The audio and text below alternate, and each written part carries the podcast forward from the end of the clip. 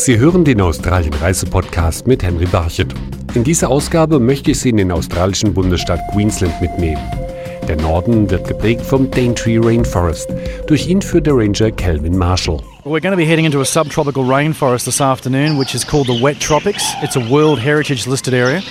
Wir werden einen subtropischen Regenwald sehen, der zum Weltnaturerbe deklariert wurde. Es ist eines der ältesten Regenwaldgebiete auf der Erde, das seit mehr als 140 Millionen Jahren, also seit der Kreidezeit, existiert. Hier haben auch Tiere überlebt, die es sonst nirgendwo auf der Welt gibt. 1988 wurde das Gebiet von der UNESCO in die Liste der Weltnaturerbezonen aufgenommen. Der tiefliegende tropische Regenwald ist ein sehr sensibles Gebiet which are unique within these ecosystems. Lowland tropical rainforest primarily. Der Daintree Rainforest ist bis heute ein Lebensraum für die Aborigines wie Rodney Bilgemore. Für uns ist der Regenwald unsere Lebensquelle. Alles, was wir anfassen, die Früchte, die Pflanzen, das Wild, damit leben wir in Harmonie. Bei uns gab es keinen Grund für Gier und Neid, denn jeder hat vom Regenwald profitiert. Der Regenwald reicht bis an die Küste. Hier leben in kleinen Dörfern die Salzwasser-Aborigines. Luke Walker geht hier wie Generationen vor ihm zum Speerfischen ins Watt. We head out along the beach. Uh, as the tide runs out here, everything moves with the tides. Bei Ebbe laufen wir am Strand entlang und wenn dann die Flut einsetzt, müssen wir nur warten, bis die Fische an uns vorbeischwimmen, um sie dann zu fangen. So machen wir das das ganze Jahr. Fish line up, little fish, big fish. And so they'll all gather up in different places so we can find them all year round. Von der Küste Queenslands aus ist auch die Anfahrt zu einer der größten Naturattraktionen Australiens möglich, nämlich zum Great Barrier Reef. Catherine Ojambo begrüßt ihre Gäste an Bord eines kleinen Bootes zu einem Tauch- und Schnorchelausflug.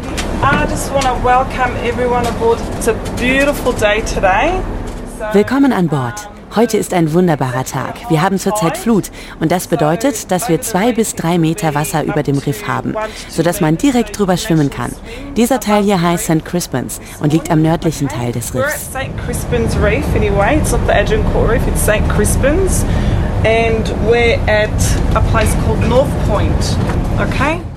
Rund eineinhalb Stunden dauert die Fahrt zum Riff, bevor man in das Wasser steigen kann. Wer noch nie am Riff war, für den ist ein Tag hier draußen ein unvergessliches Erlebnis. Hier mit den Fischen zwischen den Korallen zu schwimmen, das ist wie wenn du zu Hause in dein Aquarium springen würdest. Du spielst mit den Fischen und bist Teil der Meereslebewesen. An der Küste Queenslands kann man aber auch in die Geschichte Australiens eintauchen. In Cooktown im Norden zum Beispiel reparierte Captain Cook in einer malerischen Bucht sein Schiff, die Endeavour. Weiter im Süden zeugt der Name der Stadt Town of 1770 noch heute davon, dass Captain Cook hier ebenfalls vor Anker ging. Hier lebt seit einigen Jahren der deutsche Auswanderer Andreas Kick. Wir sind praktisch an der Discovery-Küste, der Agnes Water uh, Town of 1770, welches praktisch uh, den Namen uh, von dem Lieutenant James Cook damals bekam. Und das war praktisch die, äh, die Reise der Entdeckung, auf die er 1770 äh, an der australischen Ostküste war und äh, praktisch äh, ist er hier angekehrt am 24. Mai 1770. Doch auch im Landesinnen findet man historische Spuren. Wertvolle Bodenschätze lockten viele Abenteurer nach Queensland, zum Beispiel nach Charter Towers, erzählt Susan Phillips vom örtlichen Fremdenverkehrsamt. Charters Towers is a gold mining town. Charters Towers ist eine Goldgräberstadt. Vor 130 Jahren entdeckte man Gold. Drei Goldschürfer und ein elf Jahre alter Aborigine-Junge, der Jupiter hieß, fanden Gold am Fuße des Towers Hill, was zu einem unglaublichen Goldrausch führte. Die Menschen kamen von überall her, was der Stadt den Beinamen die Welt einbrachte. Es kamen zum Beispiel viele Deutsche, Engländer, aber auch viele Menschen aus den USA to Charters Towers. A lot of German people came here, as well as people from England and the United States. Das Outback von Queensland aber bietet auch einmalige Naturschauspiele, zum Beispiel im Andara National Park, einem ehemaligen Vulkangebiet.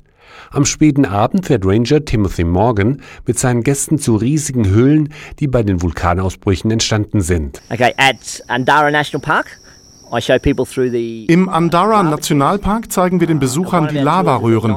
Und weil die Touren in der Nacht sind, kann man sehen, wie dort Tausende von Fledermäusen herauskommen und Schlangen, die versuchen, sie zu fangen.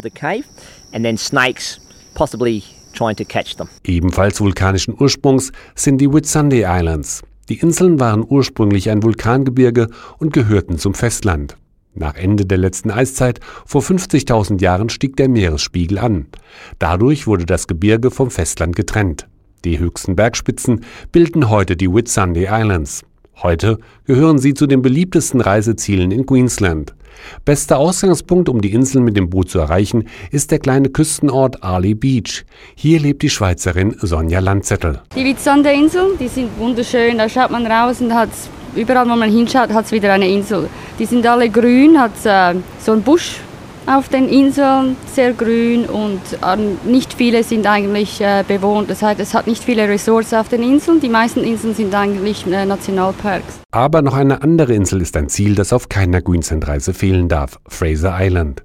Auf der größten Sandinsel der Welt, die seit 1992 zum Weltnaturerbe der UNESCO gehört, lebt der deutsche Fotograf Peter Meyer. Eine halbe Stunde weg von hier, kannst fahren ein bisschen und dann du bist in die Mitte von Regenwald, total dickes Regenwald, ne? Und eine halbe Stunde von das Regenwald findet man auf einer Wüste und äh, diese fantastische tote Bäume manchmal auf eine tote Wald und dann eine halbe Stunde von da fährt man auf eine Strand mit äh, Wellen. Ne? Und das, dieser Strand ist 123 Kilometer lang. Es gibt äh, unendlich äh, verschiedene Sachen, äh, was man hier tun kann. Südlich von Fraser Island auf dem Festland erreicht man die Sunshine Coast.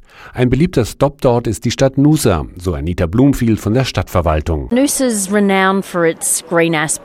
Noosa ist als Umweltstadt bekannt. Wir haben hier zum Beispiel keine Hochhäuser, aber tolle Restaurants, herrliche Strände und angenehme Temperaturen, sodass Sie das ganze Jahr schwimmen oder Ausflüge machen können.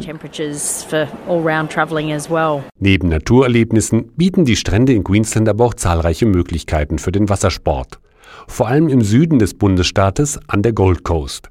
Hier finden Surfer beste Bedingungen vor und es gibt auch eines der wenigen Museen, das die Entwicklung des Sportes dokumentiert. Museumsleiter Mel Sutherland zeigt die Geschichte des Wellenreitens. An